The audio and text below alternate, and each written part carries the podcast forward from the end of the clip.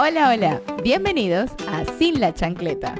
Acompáñanos en esta conversación entre una dula, un pediatra y una psiquiatra. Donde llevaremos una conversación divertida e informativa para que ustedes, pues, no sean los que tengan que tirar la chancleta. Hola, hola, bienvenidos a nuestro espacio, un espacio de conversación entre una dula, un pediatra y una psiquiatra. Hoy nos estamos presentando con un tema muy, muy controversial que nos encanta. Y vamos a hablar mucho, sobre todo basándonos en evidencia científica. No estamos hablando de lo que creemos, sino de lo que está ya comprobado, ya está escrito. Así que no es un podcast para juzgar, es un podcast para llevarle información y ustedes decidan cómo hacerlo.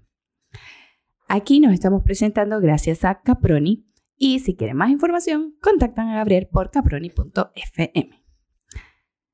Hola chicos. Hola.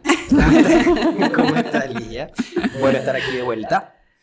¿Verdad? Para conversar, para decir, ¿Y, y qué, echar es lo cuentos. más chévere? ¿El, el tema o, o qué es controversial? Controversial es que vamos a hablar de dormir con los bebés. Uh, colecho. Colecho. Sobre colecho. Colecho.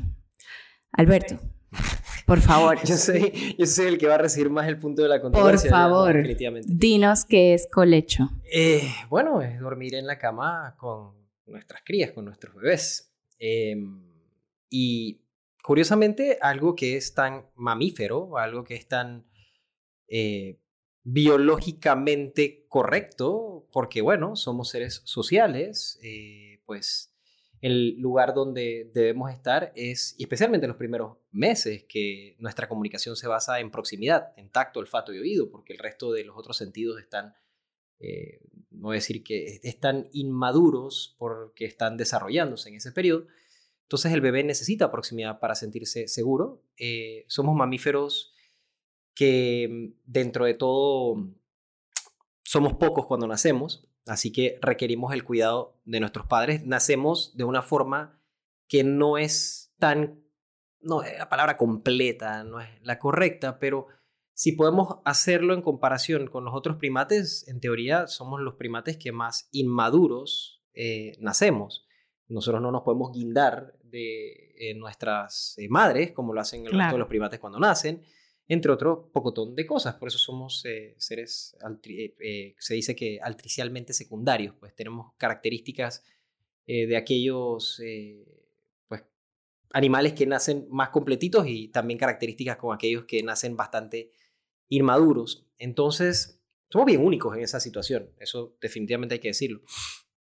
Em, pero dentro de todo, en términos biológicos, el ser humano se reconoce como eh, biológicamente valioso. Eso no es que otras especies son menos valiosas, eso habla de que eh, nacemos pocos eh, cuando nacemos, nacemos inmaduros, no nos podemos cuidar por nosotros mismos. A eso es lo que me refiero con inmadurez, no es que haya una inmadurez real, nacemos también como necesitamos nacer, pero comparativamente no podemos valernos por nosotros mismos. Entonces es un poco biológicamente ilógico que el lugar más seguro para dormir el bebé humano, según pues entes tan importantes como la Asociación Americana de Pediatría, es eh, lejos de nuestros padres, aparte, eh, en un lugar aparte. Esto eh, en sí no suena muy lógico realmente si nos ponemos a pensarlo. Y es que no tiene mucho sentido. Y dentro de todo, inclusive cuando to- tocamos el tema de, bueno, ¿por qué el bebé dormir en la cama? Para protección y para alimentación. Digo, la lactancia es complicadísima llevarla no practicando colecho, realmente. Entonces, eh, el bebé tendría que pedir, llorar, eh, y tú tendrías que pararte y atenderlo. O sea, que es complicado para la madre, complicado para el bebé. Entonces, mira, hay, hay la situación es controversial a tal punto que cuando uno va a un congreso de pediatría regular, o sea, uno ya sea de la Asociación Americana de Pediatría, de la Sociedad Panameña de Pediatría, eh, cuando se habla acerca del tema de dormir con el bebé, no se habla acerca de colecho, se habla de muerte súbita. El tema es muerte súbita, nunca colecho. O sea, y como colecho, consecuencia, muerte súbita. No, se habla de muerte súbita del lactante. Cuando vas a los congresos de lactancia, ahí nadie está en contra del colecho. O, bueno, no he conocido todavía algún autor que se haya parado, alguna, algún expositor que se haya parado en un congreso de lactancia y haya tirado eh, a la basura el concepto de colecho. Al revés, siempre se paran y siempre se habla mucho de este tema. Eh. Entonces, vas a los congresos de, lactancia, que curiosamente ninguno eh, conlleva conflicto de interés. Tú para dar una charla en un congreso de lactancia tienes que declarar que no tienes conflicto de interés, cosas que no pasan en los congresos de las sociedades. Y eso es importante también. entonces, lo que escuchas ahí son los puntos de vista, las evidencias directas de las personas sin ningún tipo de, influencia. Y no estoy diciendo que tampoco los expositores de las sociedades pues, vayan a estar directamente afectados por conflicto de interés, pero no es algo que se toma en cuenta como algo muy importante ahí. Eh, y en lactancia, conflicto de interés siempre es importante. Claro.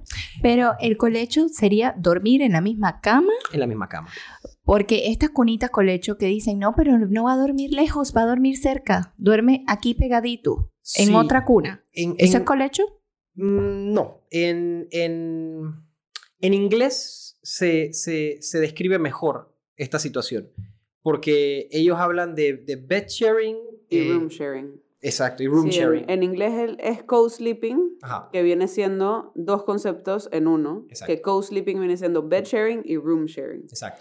Y el término colecho coloquialmente se conoce más como bed sharing, que es compartir la misma cama. Ya si va a dormir en la cunita aparte, que es la cuna colecho, o la cunita esa que se pega a la cama, ya sería room sharing, porque no está durmiendo encima, ni al lado, ni, ni, en, la misma, ni en el mismo espacio físico. Es un espacio físico aparte donde este, tiene como su propio espacio, pues su cunita o la cuna en el cuarto, que vendría siendo room sharing.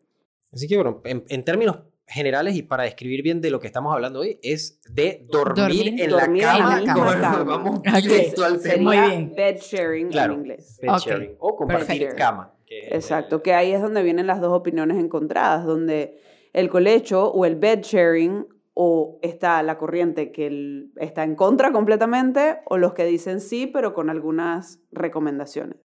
Claro, y, y encuentras mucha variabilidad. Normalmente las sociedades están en contra usualmente están en contra, pero lo que, lo que sí me gusta de, los, de las guías y las normas es que muchas guías y normas aceptan que es imposible que no pase. Que no se duerma el bebé. Es imposible que no llegue a pasar, porque es que es lo que estabas diciendo, o sea, si yo me voy a amamantar a medianoche, el cansancio es algo que no voy a aguantar y voy a terminar haciendo un colecho que si no me estás diciendo cómo hacerlo, lo voy a hacer de forma insegura. Claro. Entonces, lo mejor es no me prohíbas, dime cómo lo hago, dime cómo es la mejor forma de hacerlo porque me digas que no o me digas que sí, lo voy a hacer porque es imposible no quedarme dormida. Sí. dentro de todo, hay que conocer la dinámica de la lactancia en eso. O sea, la oxitocina da sueño al bebé y a la mamá. Entonces, es em, obviamente eh, no, no lo puedes restringir. Es ilógico pensar restringir. Y quizás esta idea de, de, ser tan duros con el concepto de, de colecho es, es muy punitivo, muy, muy fuerte para, para las mamás. Em, Pero aquí entramos en un tema que a las mamás les preocupa y a los papás también, que lo primero que te dicen es, quisiera dormir con él, pero ¿y si lo aplasto? Bueno, eh, eh, es, curioso que, que, las madres, em, pues, digo, ¿por qué no aplastamos a las personas con que dormimos, a nuestras parejas también, qué sé yo? O sea, digo, dentro de todo. Eso no nos pasa tampoco, que andas como que encima, bueno, quién sabe no me vamos a meter en, cuestiones personales, no sé. Y que no sabemos mal. Claro, claro, eso es, la intimidad no, no, es el tema ahorita mismo. Pero no, eh, las madres, especialmente en los primeros meses, que son los momentos más... Eh, digo, el, pico de, de, muerte súbita ocurre como a los dos meses aproximadamente. Hasta ese momento y durante la exterogestación, que son los primeros tres meses, las madres en la noche están hiperalertas. Y el bebé tiene una tendencia a levantarse más frecuentemente en la noche que en el día. Entonces es el momento donde hay mayor actividad en la, con la mamá y el bebé, por lo menos durante los primeros dos meses de vida. Entonces, eh, no, la mamá definitivamente no va a aplastar a su cría porque va a estar hiperalerta por cualquier cosa que pase en esos momentos. Está biológicamente diseñada para estar ahí y proteger a la cría en esos momentos. Así que pues eh, estamos hablando de que no es una cuestión que puede pasar para la madre. Los padres, bueno, en teoría eh, podrían eh, preocuparse, meterle un manotazo o algo así, pero quizás eso es lo máximo que pudiera pasar. no creo que, que... Y consta, primero que todo, hablando ya del tema de, de, muerte súbita, muerte súbita no es muerte por sofocamiento. Son dos temas completamente distintos. Entonces, cuando hablan de que, de que, bueno, el riesgo de muerte súbita, el riesgo de muerte súbita, no están ni siquiera hablando de, precisamente que el papá llegue y se, trepe encima del bebé y lo asfixie. Eso no es lo que están eh, mencionando y tampoco es el riesgo real. De hecho, comentábamos este, Sandra y yo hablando antes de, de comenzar que pues entre los tres llevamos fácil como 40 años o más en, en contacto con, con hospital, con emergencias y nunca hemos recibido a nadie que venga aplastado. Bueno, es, es, digo, aplastado sí, no, no he visto eso. Por eso, miren, atrás está aplastado. Bueno, digo, de todo puede pasar, pero, pero no es, vamos a decir que no es, no es una cuestión frecuente. Es, ¿No? es como cuando la gente se estresa mucho por el cuellito del bebé. Entonces, el cuellito, el cuellito. Y sí, yo nunca en el cuarto de urgencias he visto como bebé se desnucó porque no le agarraron bien el cuello. Pero bueno, ese es otro, ese es otro tema. Ese es otro tema todo el temor con el cuello y no estoy diciendo que no protejan el cuello, Dios mío, por favor, pero de que se va a desnucar el bebé, pues, porque no lo agarraste. Pero bueno, ese es otro tema, no sé si va a alcanzar a ser el tema el cuello del bebé. pero, pero bueno. Muy em, bien, pero entonces, los estudios, la evidencia científica, ¿qué dice? ¿Que el colecho está bien o no? Depende. Depende. Mira, eh, es la gente no se imagina, y te lo digo como, como experto, eh, yo enseñaba medicina basada en evidencia y, y, pues que es búsqueda e interpretación de la literatura científica, aplicación a la práctica, ¿no? Es bien curioso porque tú hasta cierto punto puedes manejar la data para presentar las cosas que tú quieres. Te pongo un ejemplo clásico. Sí, mira, es bien curioso cuando, cuando tocan el tema, y ese otro tema, no meter ahí otra controversia, pero cuando toma el, tema de que, de que, mascarillas en niños en las escuelas, es súper loco, pero de una sola, de un solo set de data, el mismo set de data, han sacado como cinco estudios, de dos que no sirven y tres que sí sirven. Es la misma data, la presentación es lo que hace la diferencia, que, que cómo, cómo manejo las variables, pero de la misma, el mismo set de data han sacado estudios que dicen eh, eh, peligroso eh, no utilizarlos y otro, bueno, eso, con respecto a las mascarillas, eso da más para un ejemplo de que inclusive utilizando la misma data tú puedes llegar a conclusiones diferentes. Así que bueno, la evidencia científica tenemos que saber interpretarla, eso es importante. Y más que nada, la evidencia con respecto a colecho, bueno, se habla de que, de que puede ser un factor de riesgo para muerte súbita del lactante. Eh, más si está, y, más que nada, ok, la teoría actual de la muerte súbita le llaman como el triple whammy, o el, en inglés es como el, los tres golpes, ¿sí? Para que una muerte súbita ocurra, en teoría deben ocurrir, pues, tres cosas. Uno, una eh, situación social, como que pobreza, multiparidad, eh, drogadicción, consumo de alcohol, bueno, drogadicción, em, situaciones sociales negativas, factores de riesgo. El otro factor de riesgo es un factor biológico, que realmente no vamos a saber si el bebé tiene una inmadurez a nivel de los receptores de serotonina, de 5HT3 en el tallo cerebral, en el centro de apnea, pues eso no lo vas a saber. Entonces ese es un factor oculto. Y el tercero es tener prácticas inadecuadas cuando estás durmiendo con el bebé en la cama. Prácticas inadecuadas como eh, dormir eh, con colchas pesadas, sábanas pesadas, dormir con peluches, dormir en lugares que no sean camas firmes, rectas y planas, como un sofá cama, cama de agua, cama de aire, eh, y pues dormir con gorritos, que también son respiradores nasales exclusivos y cuando se corre el gorrito pueden tener problemas también para eso. Y por último, pues los factores más importantes realmente, porque los otros son factores que, asumimos para la seguridad del bebé que, que, debemos controlar. Pero los que han mostrado más evidencia en aumentar el riesgo de muerte súbita son eh, lo que es el tabaquismo y lo que es em, el tabaquismo y dormir boca abajo. dormir boca abajo, que eso vamos a tocarlo en un momentito, porque es una práctica que, que como pediatras incitamos por mucho tiempo como la mejor forma de dormir. Y eso fue lo que llevó a la epidemia de muerte súbita, que hizo que estuviéramos hablando ahorita mismo acerca de muerte súbita. Así que hay que saber que la última vez que tratamos de jugar con la biología y tratamos de decir, no, no, no, no, esto eh, eh, no es, eh, esta es la mejor forma de dormir, porque los bebés duermen más tranquilos, se generó una epidemia, y así fue llamado, no lo estoy inventando una epidemia de muerte súbita. Así que las recomendaciones previas, pediátricas, de dormir boca abajo, fueron el gran, pues, propulsor de que tuviéramos un problema tan grave. Y pues eso fue de los 40, 50 hasta como los 80, casi los 90. Y después comenzamos con las eh, recomendaciones de dormir boca arriba, boca arriba, y dormir boca arriba, boca arriba. ¿Y por qué dormir boca arriba? Porque es la posición de la lactancia. O sea, date cuenta, tú estás en la cama, estás con tu bebé, y tú vas a lactar, el bebé si está boca abajo no tiene sentido que esté boca abajo. Está boca arriba, le das la teta, ahí se alimenta, y pues esa es la posición biológica de la lactancia cuando estás compartiendo cama, boca arriba. Pero se nos ocurrió que como dormían, y, eso tiene sentido, sí, si los pones boca abajo, está en una situación más eh, de, regulación, están ahí, se sienten pues protegidos como en el útero y pues pueden dormir un poquito eh, mejor, digámoslo, en ciertas situaciones, como cuando alimentas con fórmula. Entonces, entonces, date cuenta que el dormir boca abajo es una estrategia que funciona y es lógica si no estás dando teta. Porque si estás dando teta, ¿a qué madre? Digo, excepto que sea fuertemente impulsada por su pediatra a hacerlo, que esos eran los problemas también que ocurrían y cosas, no estoy tratando de... es, mencionar estas cosas para dar a entender que tenemos que prestarle atención a la biología, que es importantísimo esto. Entonces, como, como data en particular, los dos factores más importantes para la muerte súbita eh, son, bueno, eh, dormir, el, eh, dormir boca abajo y cosa, por evidencia científica fuerte.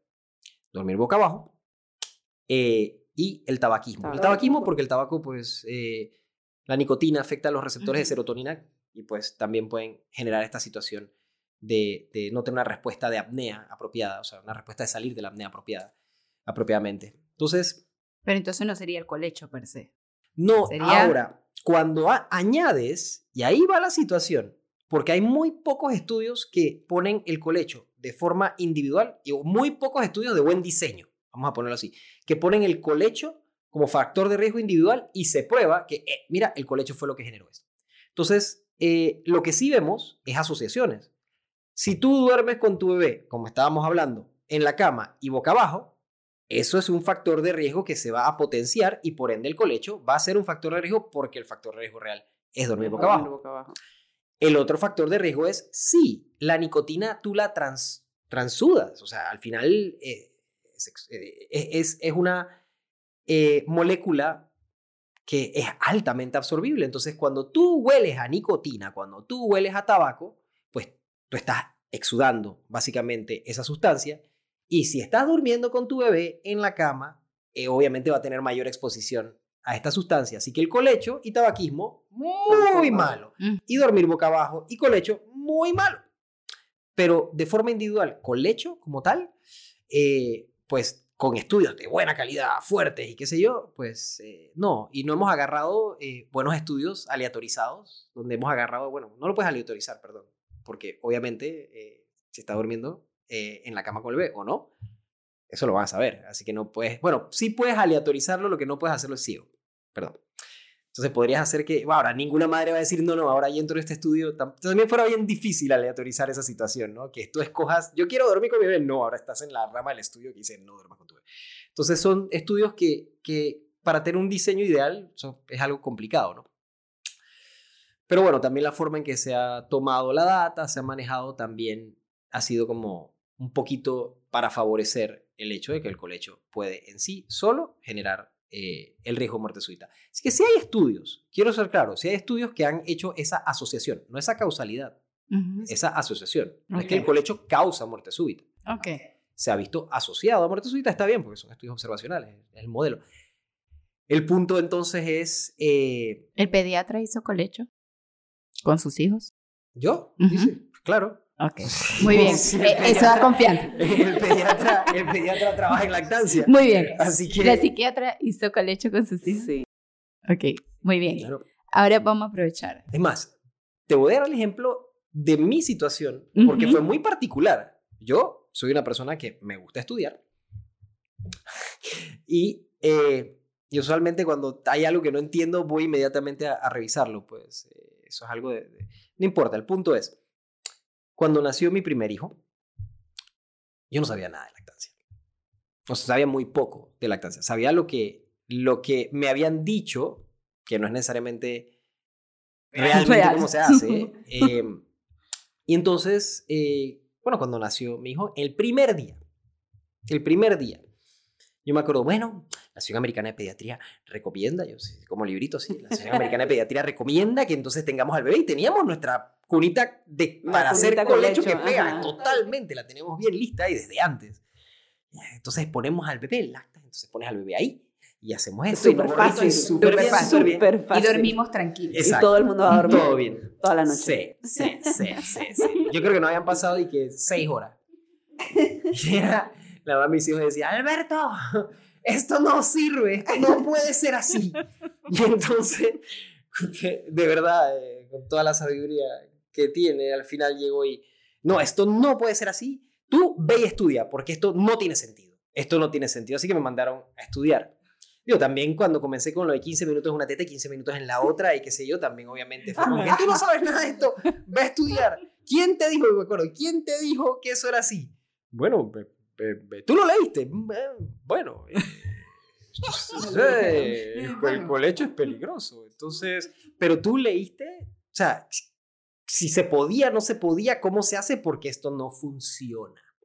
Y ese fue uno de los primeros choques que tuve, el hecho de, bueno, entonces, pero ¿y, qué hago? Al final me metí en, en digo, eh, las recomendaciones de UNICEF son buenas para practicar un colecho porque UNICEF sabe que la mayoría de los niños en el mundo no... terminar. O sea, ¿dónde están la mayoría de los niños, primero que todo? En Asia. Nos ponemos así. Consta, es, el, es la región donde más colecho se practica. Es que es impresionante. Una vez vi una foto de un lugar que vende colchones en Asia y, lo, y los tamaños de los colchones los dan por cantidad de gente en la cama. Dije, colchón para uno, colchón para dos, colchón para tres. Y la fotito te van poniendo, dije, dos adultos, un niño. Colchón para dos adultos, un niño. Colchón para dos adultos, dos Para niños. Colchón para dos adultos, tres niños. Y es, de o sea, así venden los colchones. O sea, el tamaño no es de que king, queen, full. No, no, no. Es de que para tres personas, para cuatro personas, para cinco personas. te hace pensar realmente, o sea, porque eso fue lo que me pasó a mí. Yo muy religiosamente comencé, ay, esta es la forma en que se practica dormir con tu bebé en la cama. Y la pregunté, ¿tú lo habías hecho antes? Y la güey, no. Entonces, hasta Que que, por eso- te toca. Por eso me encanta que algunas guías tienen ese disclaimer que dice, dije, ok, no es lo recomendado, pero Claro. sabemos que vas a terminar en esto. Así que si lo vas a hacer, estas son las recomendaciones, que al final las recomendaciones es lo que habías dicho, ¿no? Dor- sin que duerma boca abajo, tabaquismo, que no esté en el centro, sino que esté del lado de la madre, las colchas pesadas, eso, ¿no? Al final, si se hace con esas recomendaciones, Entonces, y, y con respecto a la data, la data con respecto a colecho que utilizamos, que, que usualmente no quiero, no es un ataque a las sociedades pediátricas, pero en este concepto sí es bien curioso cómo vas a congresos de sociedades y es muerte súbita, vas a congreso de lactancia, es colecho. Y no hablan de colecho, hablan de muerte súbita y la data de muerte súbita es esta. La data de colecho está enfocada en otras cosas. Está enfocada en apego, en neurodesarrollo, está en eh, pues, lactancia, estimula, lactancia, estimula la lactancia. definitivamente. Entonces, date cuenta que son dos sets de data o dos formas de presentar lo mismo de una forma diferente. Es el equivalente, no sé quién me dijo esto, pero eh, hablar de, de, de colecho, hablar de muerte súbita, no hablar de colecho es como hablar de ahogarte y no hablar de nadar. Ujú. Entonces te vamos a enseñar a, a ahogar. Mira, eh, ten cuidado con ahogarte, porque Ajá. ahogarte es terrible y le pasa a mucha gente. Entonces, pero, pero bueno, yo quiero nadar, pero ten cuidado con ahogarte. ¿Cómo, me, cómo nado? ¿Cómo lo hago? Entonces, eh, me pareció una, no, no me acuerdo quién fue, así que no puedo dar crédito, pero sí. Pero Eh, está- bien, en, la nariz de, la situación, ¿no? Es cómo te enfocas. ¿Te enfocas en el riesgo o te enfocas, en... la salud? Claro. Ahí vamos en esa situación. Y ese es el, el, problema realmente que vemos en muchos temas, no solo en pediatría, en medicina en general. Vemos las cosas con respecto a factores de riesgo, y yo entiendo eso, pero vemos las cosas en la perspectiva de la enfermedad. No necesariamente, y vamos a ver cuántas clases de, de nutrición, y bueno, tuvimos buenas clases, clases de nutrición.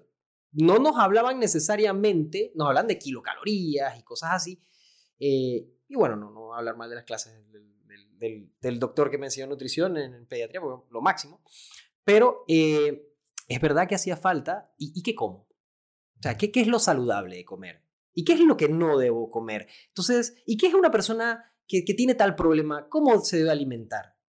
Eh, ¿Es beneficioso comer muchos carbohidratos o no? O sea, ese tipo de pregunta derivada de, de tratar de buscar más conocimiento sobre salud. Mm, de medicina, no sé, vuelvo y repito. Eh, yo me acuerdo también en mi internado, había una internista que, en, en Changuinola, en Bocas del Toro, escribía la dieta, la especificaba y nosotros nos reíamos. Porque ponía y le pones tanto de arroz y tanto de frijoles y tanto y la carne tiene que estar así y no le pongas esto. Era una, una nota inmensa acerca del plato que tenía que tener el paciente. Ahí. Y nosotros decimos, ¡ja! Mira esta locura. Entonces nos reíamos, nos burlábamos. Decíamos que era eh, chamánica, criolla, no sé. Perdía de tiempo. Perdía el tiempo, claro. Y es la perspectiva con que ves las cosas. Claro. Entonces, obviamente, si lo ves en enfermedad, muerte súbita. Si lo ves en salud, hablas de colecho. Perfecto. A ver, Sandra, ¿tú qué hiciste colecho? Bueno, haces. Hago colecho todavía. Con, con las dos. Con, con, las dos, sí, porque ahora ya la cama pasó de tres personas a cuatro personas. No, y también que no lo vamos a hablar en, en, este, o sea, en este episodio, pero también a veces termina el colecho con tu niño grande y cuando nace el nuevo regresamos al colecho. Sí, porque y, casualmente así fue que me pasó a mí, porque ya hace un par de meses antes que naciera mi segunda hija, ya con mi hija mayor habíamos parado el colecho y ahora ese colecho regresó. Son regresiones, claro. Porque pues porque, claro. Porque no la voy a sacar de la cama así, eso, eso está cruel, eso no... Ahora, eso no está bien. Psiquiatra, veamos, entonces, ¿es dañino para la, el sentido de independencia del niño o la niña el dormir con sus padres en la cama? Importante, importante la, la pregunta, porque es un mito que está muy, muy arraigado al colecho. El mito de que lo voy a malcriar, el, que más me gusta a mí nunca va a salir de la cama. Ese es el más importante porque, pues claro, todos conocemos a, adolescentes de 17, 18 años que duermen con los papás, claro, ¿no? Este, el de que le va a causar algún daño psicológico. Y no, la respuesta es no. Todos estos son mitos. Este, realmente eso no, no es así. La mayoría de, del colecho, de los padres que hacen colecho, lo hacen en edades tempranas y para el colecho cuando alguno de los miembros que está realizando el colecho quiere que pare. O sea, quiere decir, o el niño o los papás quieren que pare, entonces se busca la manera de pararlo, pero realmente no hay una edad exacta a la que deban parar. ¿Qué les puedo decir? Que alrededor de los, alrededor de los 3 a los 8 años, entre ese gap, que es un gap bien grande, o sea, les estoy hablando de 5 años, entre esos 3 a 8 años, la mayoría de los niños, por su propia decisión, van a decidir salir de la cama de los papás, sin que los saquen, sin obligar, sin nada de esto, sino que va a ser una decisión bastante suave en que de 3 a 8 años la mayoría van a querer salir de ahí. Entonces, y entre los 3 a los 8 años, que salgan de ahí a esa edad, estamos, estamos bien, no hay, no hay ningún daño psicológico que se va a causar por esto. ¿Y la independencia? La independencia, la independencia la van a buscar ellos solitos. Es más, ellos solitos son los que van a decir, hey, ya no quiero dormir contigo, ya yo me voy para mi cuarto y ahí se va a ver la independencia. Hay, hay, una, hay una, una idea bastante errónea que la independencia se saca como a golpes. Sí Se enseña. Y eso, que la Se independencia se enseña. Y eso no es así. La independencia se va a recibir o se va a ganar más independencia a medida que yo acompaño más. Entre yo más acompaño, más independencia. Y es algo que cuesta entender porque ¿cómo va a agarrar independencia si estoy ahí al lado de él a cada momento? Pues la va a agarrar porque va a saber que estás ahí. La va a agarrar Exacto. porque va a verte ahí, porque va a sentir esa base segura que siempre está ahí. Y a la medida que yo siento que tú siempre estás ahí, entonces yo me puedo retirar porque sé que a la medida que yo vuelva, siempre vas a estar ahí.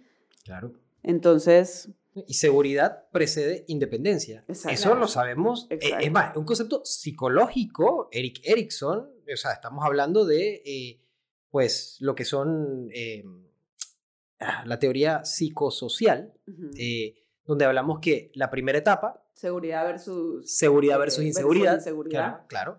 Y ahí, eh, pues si hacemos las cosas correctas, atendemos las necesidades de nuestras crías de manera oportuna, entonces se genera seguridad. Y después eso potencia el próximo paso, que es Independencia. independencia, que es eh, autonomía versus culpa, Ajá. autonomía. Entonces, son desarrollos, los desarrollos, o sea, la independencia no se enseña, la independencia es un desarrollo, o sea, es- ocurre porque el ambiente es propicio. Exacto, Claro. ocurre porque me siento segura. Si yo no me claro, siento segura, no me voy a ir. O sea, si a mí me sacan de la cama a golpes, o sea, pues no a golpes, pero te vas de aquí porque te vas de aquí, en tu cuarto no pasa nada, vete a dormir, te apago la luz, te dejo solo, me va a dar miedo si yo no siento que puedo ir a una base segura, pero si yo tengo una base segura donde yo sé, ok, me voy para mi cuarto, si me da miedo, me regreso, entonces me regreso. Me vuelvo y me voy para mi cuarto. Otra vez me dio miedo, me regreso. Si yo no sé que yo puedo regresar a un lugar en donde me van a hacer sentir tranquila, entonces esa independencia va a llegar con muchos, muchas piedras en el camino. Esa independencia va a llegar Si muy... llega. Si es que llega, llega muy ajetreada, llega, llega, acompañada, llega, llega acompañada de ansiedad, llega acompañada de depresión, llega acompañada de falta de autoestima, de falta de autosuficiencia, de resiliencia. Llega, yo estoy ahí sola en mi cuarto, pero estoy, para no decirlo de otra forma, cagada del susto. Claro, claro. Y mira, siempre me gusta decir que la, em, que la seguridad viene de los brazos de los padres y la independencia viene de las piernas y las bocas de los niños. O sea, cuando caminas, te comunicas, puedes lidiar con el mundo por ti mismo, después de haber sentido la seguridad que te dieron tus padres, te adentras a ese camino de la independencia. Entonces, eh, sí. Y un dato curioso, el país donde se, practica, se practican los colechos, donde se practica, podemos decir, bastante colecho y quizás los más prolongados, curiosamente es Japón. Japón. En Japón hay una práctica muy popular de quedarte con los niños en la cama hasta los 7 años. Eh, y es bastante así, ¿no? Entonces, eh, es curioso, yo no creo que Japón pueda ser considerado, los japoneses, personas totalmente eh, sin capacidad de independencia De- ni nada de esto. Para claro. nada. Para nada, para al contrario. Ajá. Al contrario. Claro. Al contrario, así que sí, no, la respuesta es no, el, el colecho no malcría, el colecho no causa un daño psicológico y el colecho no va a hacer que el niño no sea dependi- eh, independiente, perdón. Claro. Y Hablemos de una cosa, aquí sí eh, contamos con nuestras experiencias más, más todo lo que hay por ahí. Intimidad. Porque esa es la primera que los papás dicen, "Oh, no, ¿y cómo haces? Porque yo siempre le digo a los papás, si quieren acabar una fiesta, ustedes dicen que duermen con sus hijos. O sea, una fiesta familiar, tú dices que duerme con el perro y la gente aquí loco duerme con el perro. Pero si dices que duerme con tu hijo, no. ¿Cómo estás haciendo eso? Qué terrible. La pareja, el daño psicológico, no sé qué. Entonces, la pareja, la intimidad. ¿Cómo hacemos? Dormimos con el bebé. Digo, hay otros cuartos, ¿no? Hay otros cuartos. Exacto. Y que Hay podemos... cuartos en la casa. Mira, Y no, y además, y lo, lo otro es que no, no todo está escrito en piedra. O sea, yo Claro. puedo poner al bebé en su cuna, en su Claro. cuarto, un rato, la primera hora antes de irme a dormir, mientras estoy viendo tele, mientras Claro. estoy haciendo Claro. cualquier otra cosa. Y lo vas a hacer en el mismo cuarto del bebé. Como puede ser o no, o no, o- o- va a recibir así la vibra sexual y yo no sé. Sí. O sea, tú puedes poner al bebé en su cuna, en su cuarto, hacer lo que tengas que hacer y después... Pero, claro, no lo haga después de que el chiquillo tenga pues ya tres años, qué sé yo, antes de eso también. Eh, ya el niño está más consciente de la situación, pues... Pues, eh, si no, mamá y papá están jugando a la lucha libre. no, es que yo cuando me hablan de esto yo siempre les digo que uno se da cuenta que la cama no es el único lugar y te pones creativo. Claro. O sea, tienes que buscar y te pones creativo y ya. Pero antes de tenerlo, y funciona. Eh, uno es muy creativo también. Eh, pasa que cuando los tienes ya se te muere la creatividad. Eso es verdad, eso es verdad. Ya eres, más arriesgado y todo. claro, sí, claro. Es verdad. creativo, no, no, no. Y no, y se saca el bebé del cuarto un rato. Sacas al bebé, lo pones en su cuarto, en su cuna, tú te vas para tu cuarto y después traes al bebé a, a dormir ya, si ya te vas a dormir traumatizado completamente. ¿Por qué? Si no vio nada.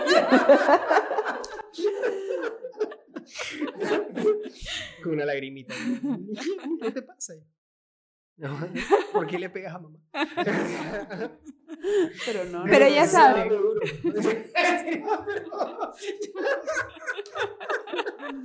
vamos, vamos, a pedir. Dije, ve, ve, por favor, vamos a enseriar. Un show familiar. Es un show familiar. A ver, otra pregunta que a ver, No, pero sí, no, no, no, pero sí importante. O sea, el hecho de que el niño esté durmiendo, por favor, no hagan nada en el mismo cuarto. O sea, si el niño está durmiendo, igual se puede despertar. Sí, si el niño tiene tres meses, cuatro meses, por favor, o sea, normal. Pero bueno, siempre hay que tomar eso definitivamente en cuenta. Ok. Se nota que yo no sabía mucho esa... no, no, creemos que no. Creemos que no.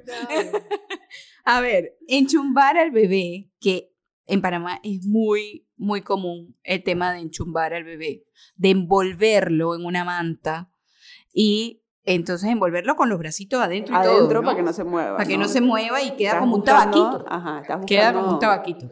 Que no salte. Exacto. Eso es recomendado porque entonces, bueno, voy a hacer colecho, pero entonces lo enchumbo. O sea, lo, lo pongo un tabaquito y lo pongo al lado. No se recomienda. No se recomienda. Eh, dentro de todo, en general, no se recomienda para el, No se recomienda con colecho o sin colecho. Para dormir, básicamente. Eh, puede servir como una herramienta de regulación. Definitivamente tener contención, que el bebé sienta contención, que eso pues sentir más o menos la contención que sentía en el útero, por eso funciona también ese periodo de exterogestación para calmarlos. Contención, en un momento que estás ahí, pues no veo un problema con eso. Ahora, no hay tanta data asociando eh, lo que es eh, el enchumbe, como le decimos aquí, o el tabaquito, como dicen en otras partes, con muerte súbita. Nos preocupa un poco la situación, pero damos recomendaciones sin data fuerte para, pues, contradecir esto. Ahora, no es una forma muy biológica de hacer las cosas tampoco. Así que si estoy hablando y criticándome de, lo, anti, lo no biológico que es separar al niño, ponerlo aparte, también tenemos que tener ciertas precauciones. No vaya a ser que, ah, es que duerme más tranquilo, entonces, mira, duerme más tranquilo, le también, ah, sí, también dormían boca abajo muy tranquilo. Entonces, eh, así que hay, que hay que, hay que por lo menos primero evaluar esto. El enchumbe dura casi ocho horas que están, claro. ¿no? Y está ocho horas el bebé con los brazos abajo. Claro. Hay, hay personas que hablan de que, de que les va en contra de, de la motricidad y de... Digo, seguro, no es que tengamos tanta data eh, al respecto para poder evaluarlo, pero son prácticas que hemos hecho para siempre. Súper loco que prácticas tan habituales tengan tan poca información. Eso también es como, bueno, ¿cuánto tiempo llevamos lactando los seres humanos? Y ahora es que la lactancia lleva un auge en congresos. Exacto. o sea, que, que date cuenta que a nadie le importa mucho revisar esos temas. Eh, así que bueno, vamos a esperar hasta que una farmacéutica haga las mantitas y ahí pues vamos a Entonces, fantástica toda costa. Toda muy buena, toda siempre funciona. Bueno. Recomendamos colecho. Yo recomiendo colecho porque recomiendo lactancia. Yo recomiendo colecho. Lactancia y colecho vienen mano en mano, ¿ok? Yo lo que pienso es que hay que estar informados. O sea, que los papás tienen que estar bien informados y bien, bien informados me refiero bien informados, no, no de opiniones personales, ¿no? Claro. Si van a hacer colecho, la, la, realidad es que la mayoría lo van a hacer, que sepan cuáles son las recomendaciones para el colecho, que sepan cómo se hace un colecho lo más seguro posible o las recomendaciones que se dan. Y al final que tomen su decisión, porque al final la decisión, o sea, por mi, por mi experiencia personal, les puedo decir que la, la decisión la va a tomar el bebé, no ustedes. Exacto. Exacto. Porque el bebé es el que va a decirles, mira, yo esa cuna no me la aguanto, pero es que ni por la Claro. Y aquí nadie va a hacer que yo duerma. Y si yo no duermo, no duermes tú y no duermes tú. Así que de aquí me sacan. Claro. ¿Cómo puedes tener un bebé que lo acuestas en la cuna y lo duerme toda la noche y ni siquiera tuviste la necesidad o la oportunidad de probar el colecho porque pues el bebé se quedó dormido y no te diste ni cuenta y pasó la noche? Y en mi opinión personal les tengo las dos situaciones.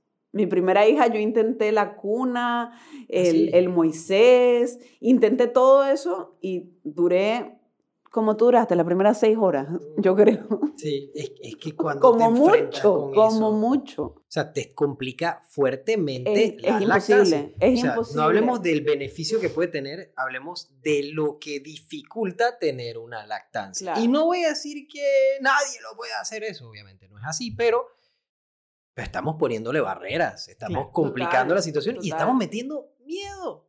Total, es que es eso, es que eso es a lo que yo recomiendo no meter miedo, eso es lo que yo recomiendo. Mi recomendación es no meter miedo, o sea, puede hacer colecho, se puede hacer room sharing, se puede hacer cualquier cosa se puede hacer siempre y cuando se haga siguiendo las recomendaciones de seguridad y de que todo va a estar bien, o sea, de quitar ese miedo y que al final la familia es la que tiene que decidir. Yo no recomiendo, o sea, no puedo decirte, mira, recomiendo colecho siempre a todos los papás. Si tú no quieres hacer colecho y prefieres pararte ocho veces en la noche, esa es cosa tuya. Claro. claro. Eh, Pero si te digo, si te digo que si la vas a traer para la cama al bebé, sepas que esto es lo mejor, de esta forma, de, tal, de tal forma. Pero entonces tu primera experiencia... Mi primera experiencia fue colecho a los tres horas de intentar la cuna porque, porque ya. No hubo manera posible. O sea, mi primera hija no se resistió ni un coche, ni una sillita, ni una de esas que se mecen y vibran, ni, ni una cuna, ni un Moisés, nada, nada, nada. Era o encima mío o encima mío. Así que al final, colecho. Y con mi segunda hija dije, ay, voy a tratar esa cunita colecho que se pega. Y me ha funcionado a la perfección. Esa niña duerme. Oh, yo la acuesto en la cunita, le doy teta, la acuesto en la cunita que está pegadita y duerme toda la noche. Oye, súper bien. Y cuando se para, hace que... Y ya yo me doy cuenta es que da teta. Eso tiene que me ver paro, le doy teta, vuelvo y la acuesto y sigue durmiendo.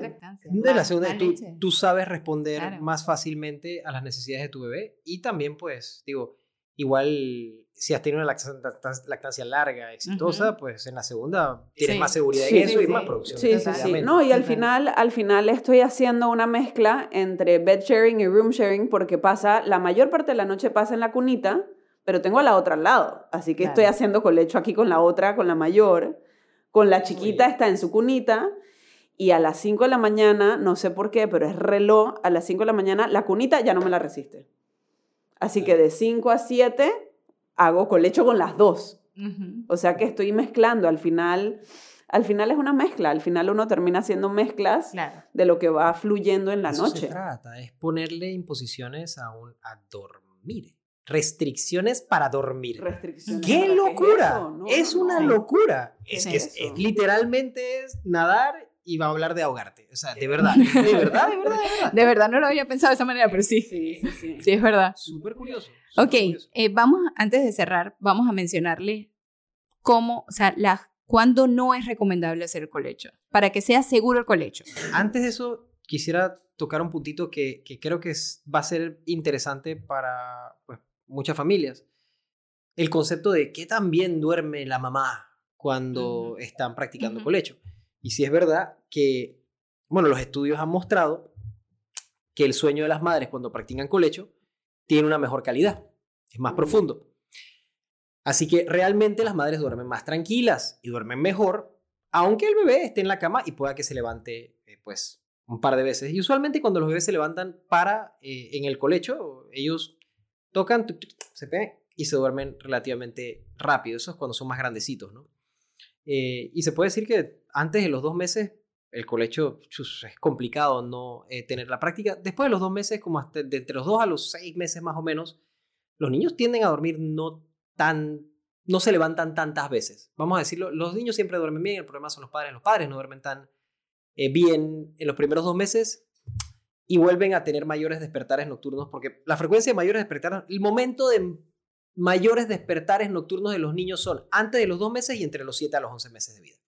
Entonces hay como un, espacio ahí donde, ay, sí, que antes de los seis meses lo podía poner en la cunita y dormía muy bien. Después de los seis meses comienzan a despertarse más frecuentemente y pues muchos padres terminan trayéndolos de vuelta a la cama.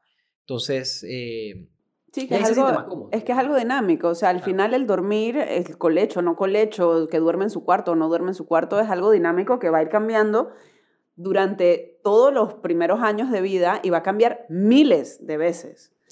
Y es importante que sepan eso porque no se pueden sentir mal de que, ay, es que dormía en su cuna y ahora no duerme. Es que dormía en su cuarto y ahora se pasa todas las noches. Sí, se va a pasar un par de veces y después va a dormir otra vez en su cuarto y después se va a volver a pasar. Y eso va a ser dinámico y van, van, van a ir cambiando y hay que fluir con eso. Total. No pienses que estás haciendo algo mal porque eso pasa. Exacto. Es lo que dices. Pero ¿qué estaría haciendo? ¿Qué está Exacto. ¿Qué pasó que eche para atrás? No, nadie eche para atrás. Simplemente son etapas, o momentos que pasa, es cumplir con las necesidades. Claro. Y no hay algo, no es algo que se pueda decir sin, sin mirar la situación completa. Puede ser que nació un hermanito, puede ser que empezó la escuela, puede ser miles de cosas, pueden ser miles, cambio de nana, lo que sea.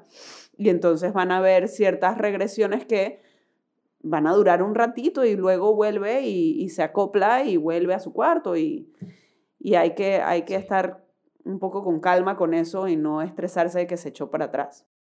Formas seguras de hacer colecho. Uno. bueno, eh, sí, lo que habíamos mencionado anteriormente, eh, no gorritos para dormir.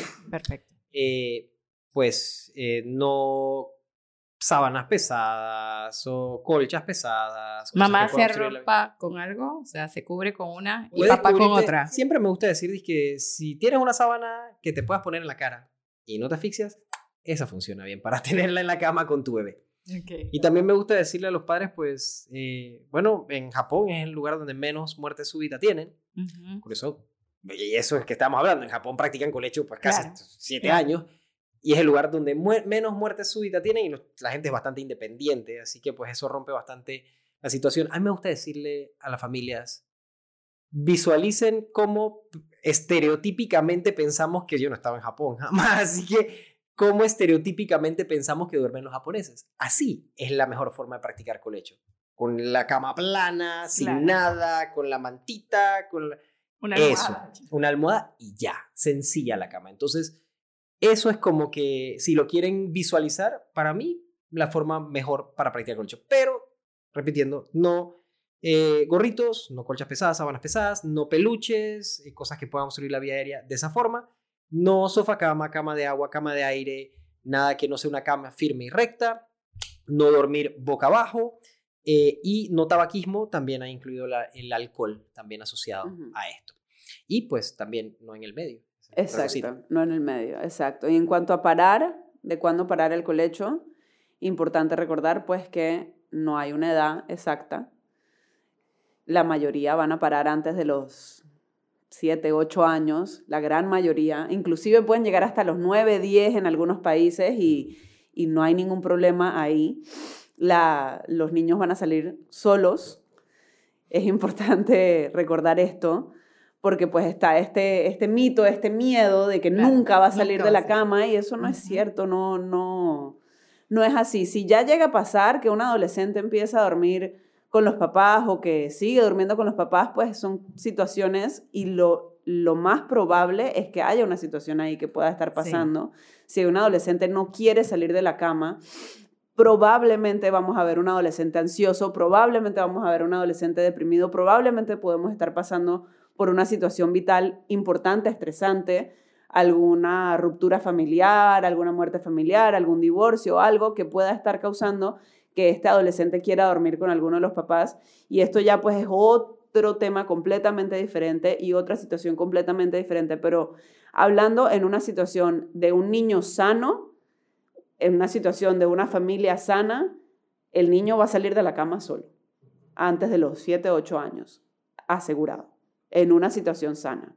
Y para aclarar, aquí no estamos, o sea, obviamente, pues creo que favorecemos el concepto de colecho en términos generales, pero duerman de, de forma segura. Como quieran. Como, como les Eso es importante. Claro, claro. Aquí no, no, no entremos en eso de que si no lo haces así está bien o está mal. No está bien, no está mal, es dormir.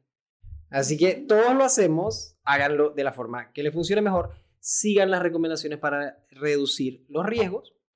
Y yo creo que no hay que estar tan, tan, no sé, locos acerca del tema y tan castigadores acerca del tema.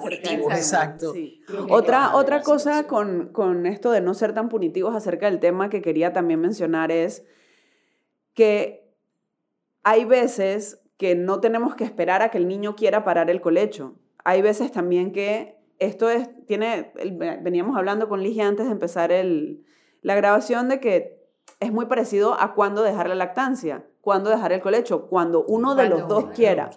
¿Qué significa eso? Que también puede ser que los papás ya no quieran, puede ser que los papás digan, sabes que ya me cansé, ya no quiero más colecho, y también es completamente válido, no hay que esperar a que el niño sea el que quiera y yo ahí incómoda, brava, amargada porque me están metiendo el brazo en el, codo, en la costilla y no estoy disfrutando ya el colecho y estoy brava, pero ay, es que no lo puedo sacar porque él todavía no ha decidido, no, si ya ustedes no quieren tampoco, también se hace y se saca y, se puede parar el colecho. O sea, las razones para parar el colecho son que el niño quiera salirse o que los papás quieran dejar el colecho. ¿Por qué? Porque sí. Porque no hay espacio, porque quiero, porque me da la gana, porque hasta aquí dije yo, también es válido. Y de las formas de cómo hacer esto, si quieren hacerlo en una transición más suave, Pueden, hay varias formas que se puede hacer. Una de ellas es traer una cama al cuarto. Si el niño ya está más grande, le pones una cama en el cuarto, que esté ahí mismo con ustedes, o cada vez que venga lo llevas para su cuarto, lo acompañas, vuelves y te regresas a tu cuarto, vuelves y el niño va a venir y otra vez te vuelves a ir varias veces en la noche. O si el niño lo quiere, también de golpe, ¿no? Correcto. Perfecto. Le damos las gracias por acompañarnos, por escucharnos hasta acá por este, estar aquí con nosotros y esperamos que si les gustó, lo compartan, lo comenten y le digan a otros papás que están esperando, mira, escucha a estos locos que dijeron que dormí con los bebés. Así que gracias, gracias, gracias y pronto nos volvemos a escuchar por aquí.